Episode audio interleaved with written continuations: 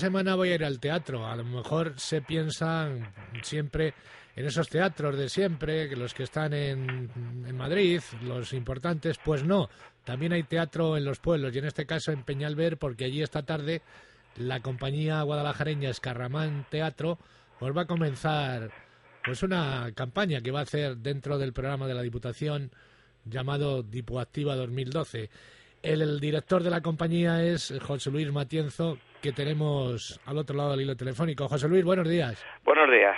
Esta tarde en Peñalver, ¿no? Se comienza, digamos, oficialmente. Sí, ahí empezamos una campañita de 12 funciones, muy simpática, por pueblos, lo que siempre se ha llamado el teatro popular. Tan de moda que ahora está en, en toda Sudamérica y, bueno, y ahí estamos. ¿Qué vais a hacer? ¿Siempre la misma obra o vais a cambiar? ¿Qué es lo que vais a representar? Aquí en, en Dipoactiva lo que vamos a hacer va a ser un espectáculo que estrenamos en Chile en el 2010 con otra actriz, somos una actriz y yo, y eh, se llama Cuentos de la Vieja España.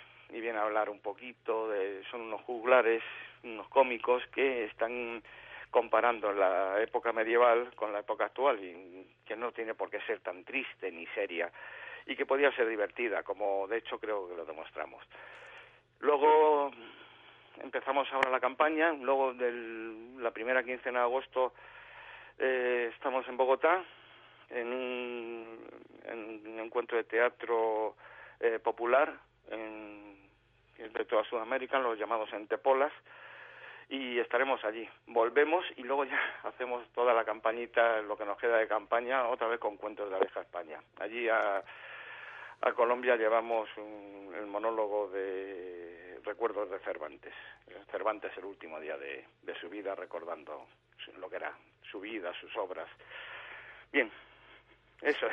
Sí, no, estaba viendo aquí la lista de sitios donde vais a ir en Guadalajara y obviamente eh, son muchos de ellos pequeños pueblecitos que tampoco tendrán un gran escenario. ¿Vosotros cómo montáis la representación? ¿Hacéis como antiguamente? Eh, eh, está hablado para hacerlo en plazas, en algún sitio, si lloviese o cosas de esta, entonces sí nos meteríamos o en el salón de plenos, pero la idea es eh, utilizar las plazas eh, no un gran armatoste, eh, incluso ha habido sitios que decían que si nos tenían que poner eh, unas tarimas, yo he pedido que incluso si es posible que no haya tarimas, hay sitios que la van a tener pues para la música, en las fiestas, entonces la utilizaríamos, pero eh, lo que queremos es una cosa muy sencilla, muy lo que era el teatro entonces. Los cómicos llegaban, así montaban su tingladito pequeño, eh, como decían López de Rueda, eh, colgaban entre dos árboles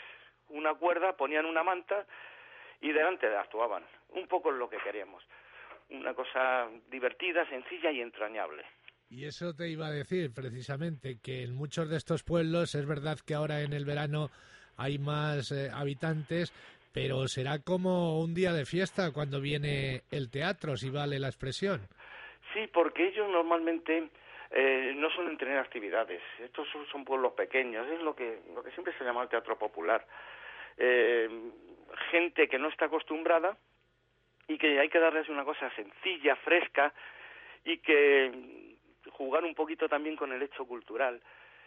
Nosotros en nuestro espectáculo eh, hablamos de cosas muy propias de, la zona de, Guadalajara, eh, con comicidad, con frescura, pero metemos cosas del Cid, metemos cosas del libro El Buen Amor, eh, López de Rueda, que actuó en Cogolludo, por ejemplo, en el Palacio de los Medinaceli en Cogolludo, eh, el infante don Juan Manuel, metemos cosas del infante don Juan Manuel, nació en Escalona, o sea, quiero decir, es muy, muy de la zona Mm, creo que bastante fresco y, y es esa cosa que una vez a mí me preguntaron en, una radio, ¿por qué siempre haces clásicos? Digo, porque los clásicos son muy frescos, no es el almidón que nos ponen normalmente.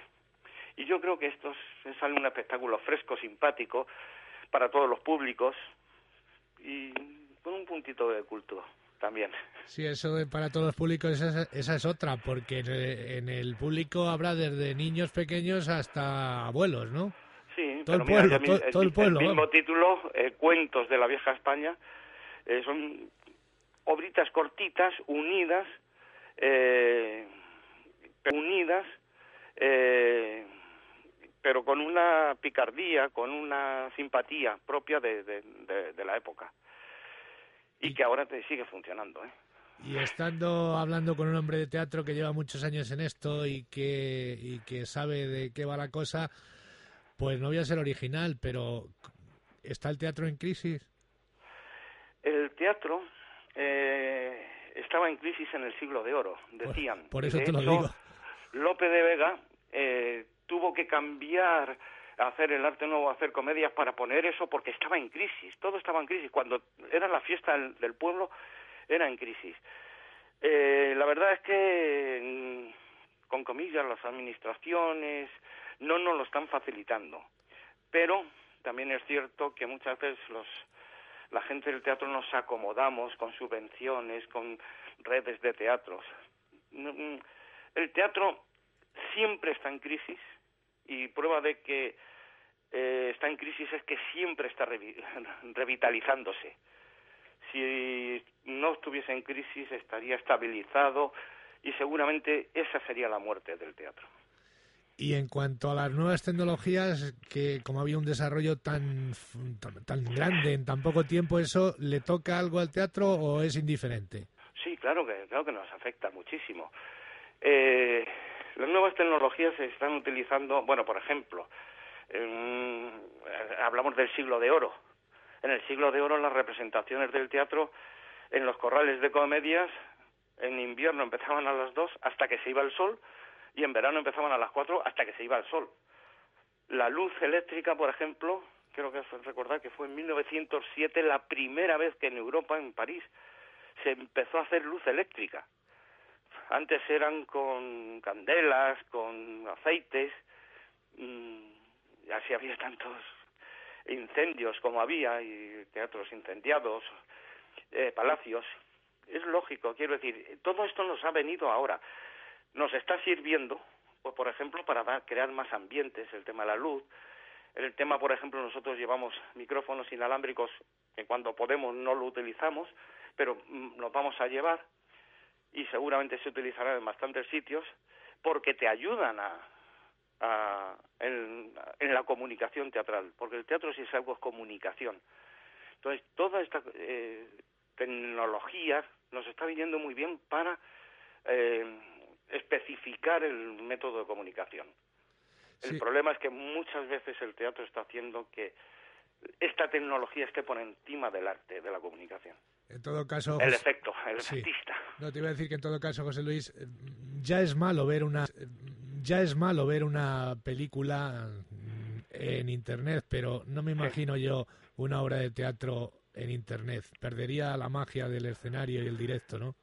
Pues no lo sé. Eh, quiero decir, el teatro tiene una cosa. Eh, lo que hacemos, perdón por la expresión, los que hacemos eh, cine, teatro y tal, eh, sabemos que son técnicas distintas. El problema es que cuando yo estoy en teatro el gesto lo tienen que ver a 50 metros eh, tienen que irte a 50 metros. Cuando tú haces una película o estás en televisión, te ponen un micrófono a menos de una cuarta de la boca. El tono ya cambia. El gesto te ponen en un primer plano, no tienen que verlo eh, a 50 metros. Salen gestos exagerados. Quiero decir, son técnicas distintas. Estamos. Hay que. Cuando tú grabas una, una obra de teatro con unas cámaras, salen normalmente muy exagerado todo. Todo sale exageradísimo. Y nosotros nos vemos y nos criticamos muchísimo. Pero mm, también te digo una cosa. Yo he tenido ofertas para vídeos de mis espectáculos desde Argentina venderlos por Internet. Mm, debe estar funcionando ese negocio.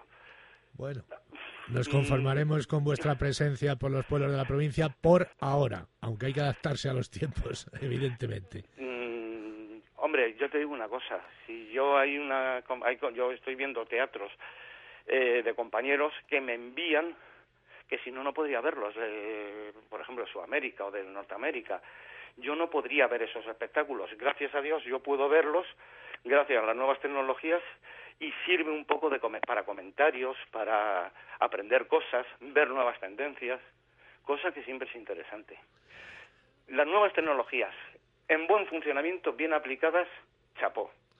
el problema es cuando eso se convierte en un negocio, un engañabobos, un no que no haya arte, que no haya una comunicación, sino una exhibición.